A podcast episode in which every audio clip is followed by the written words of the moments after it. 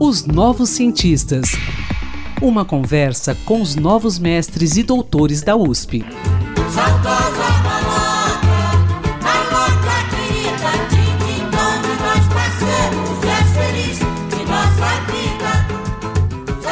Olá, ouvintes da Rádio USP, tudo bem? Num período em que o samba produzido no Rio de Janeiro predominava no Brasil, a música do sambista e compositor paulista Adoniran Barbosa alcançou êxito nacional, inaugurando uma maneira singular de cantar e interpretar o samba que ficou associado à cidade de São Paulo. A transformação da sensibilidade auditiva dos paulistanos ao longo da primeira metade do século XX foi tema de uma pesquisa de doutorado defendida na Faculdade de Filosofia, Letras e Ciências Humanas aqui da USP. O autor do estudo é o pesquisador André Augusto de Oliveira Santos, que teve a orientação do professor José Geraldo Vince de Moraes. Bom dia, André, tudo bem? Como vai? Seja bem-vindo aqui aos Novos Cientistas. Eu vou bem, Antônio, obrigado. Vai ser uma satisfação conversar com vocês. Afinal, de onde veio todo aquele jeito de cantar, falar, interpretar o samba em Adoniran Barbosa? Era diferente, né? Sim, o Adoniran Barbosa ele criou, né? Ele, ele inventou, digamos assim, uma maneira bastante específica de cantar sambas que se manteve, né? E ficou e permanece até hoje associada à cidade de São Paulo. Esse, essa, essa maneira de cantar, de falar, de interpretar sambas que esse compositor popularizou na verdade, ela surgiu a partir da, dos encontros musicais que aconteciam nas ruas de São Paulo e do qual a Dona participou. Não é? Ele nasceu em Valinhos, é, mas ele muito cedo se mudou para Jundiaí com a família e depois, na década de 30, ele veio morar em Santo André e depois se mudou para São Paulo. Então, em São Paulo, ele se apaixonou, ele se encantou pela música das ruas e pelas rádios, então, é, em desenvolvimento né, na cidade de São Paulo, na década de 1930. E foi justamente a partir desses encontros musicais que aconteciam no contexto é, é, do cotidiano, né, no contexto diário ali da cidade, em praças como a Praça do Correio, na região do Vale do Angabaú, que o Adoniran pôde, a partir desses encontros e dessas, dessas falas e dessas músicas que circulavam pelas ruas, é, levar né, essa musicalidade, essa, essas práticas musicais para o rádio. E aí foi, a partir da carreira dele como como rádio-ator, né, na década de 40, que ele se popularizou como um artista, e em 55, né, a partir da gravação de Saudosa Maloca pelos Demônios da Garoa, foi que ele alcançou um sucesso em âmbito nacional, popularizando assim essa maneira de cantar dos paulistanos. Agora eu quero que você fale para o nosso ouvinte sobre a formação musical do Adoniran, do sambista. E também eu quero que você nos diga como é que você realizou a sua pesquisa. A formação musical do Adoniran se deu sempre em contexto informal. Então isso é interessante a gente destacar porque não havia muitas escolas de música na cidade de São Paulo na época, né?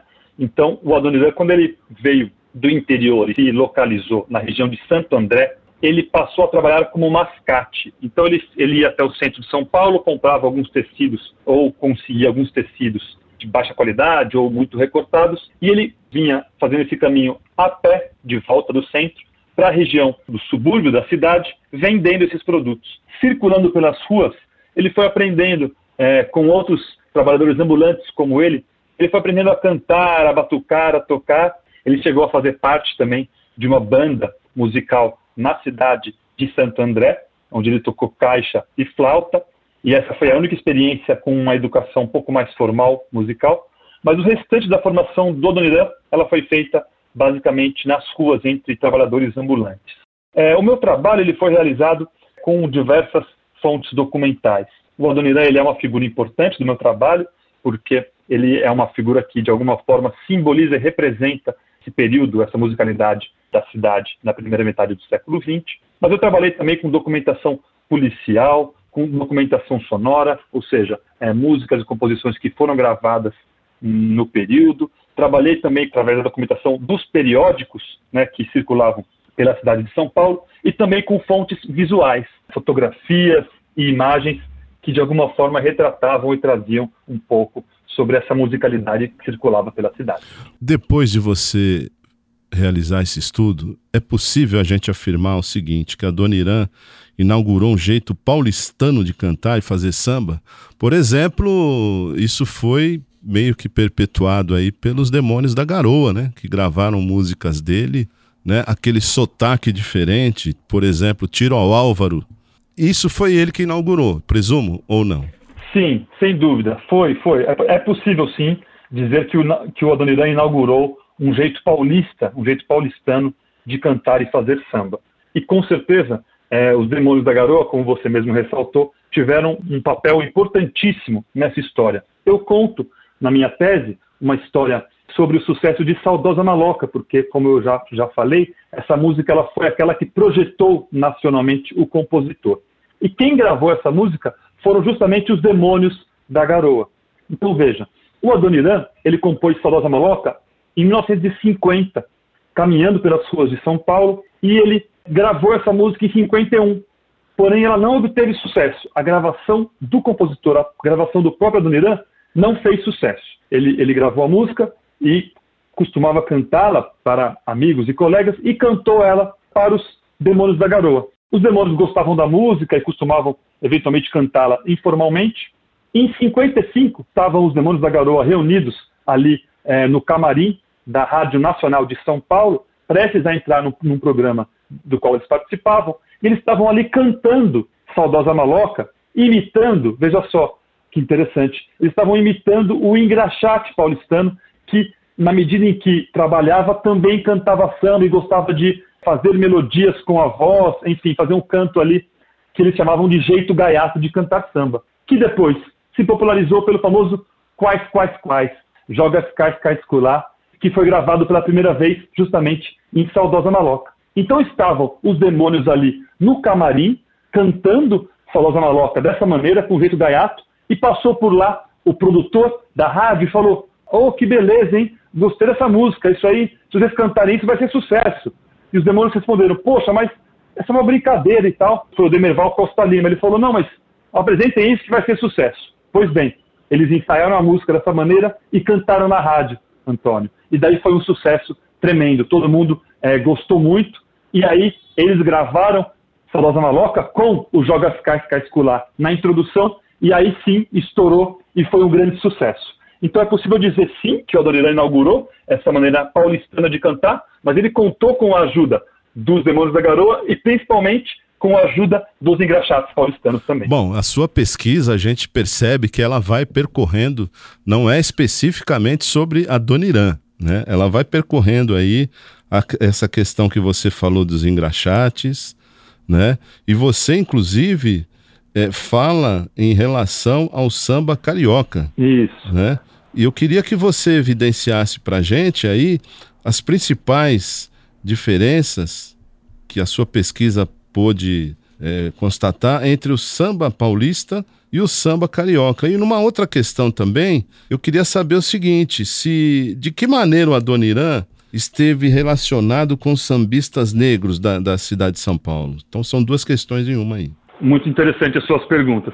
É, acho que no primeiro momento eu diria que o samba paulista, né, que a gente é, é, se acostumou a chamar samba paulista, ele é muito tributário do interior. Então ele tem origem nos batuques, no, nos sambas que eram realizados nas fazendas no interior é, da cidade. É, mas a partir do final do século XIX, com o fim da, da escravidão, a partir daí com a presença de famílias negras que saem do interior e vão para a capital em busca de melhores condições de vida.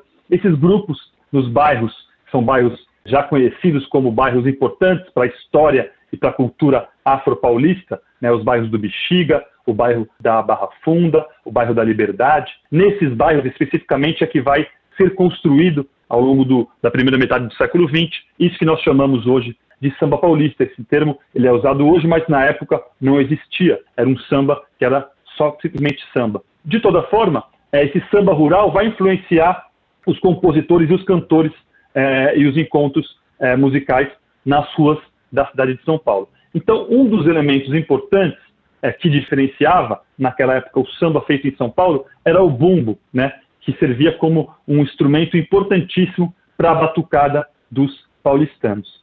Ah, a gente sabe que no Rio de Janeiro, a partir da segunda década do século XX, as escolas de samba vão, vão ser criadas, né, vão passar a existir, e o surdo surge como um, um instrumento para fazer a marcação do samba.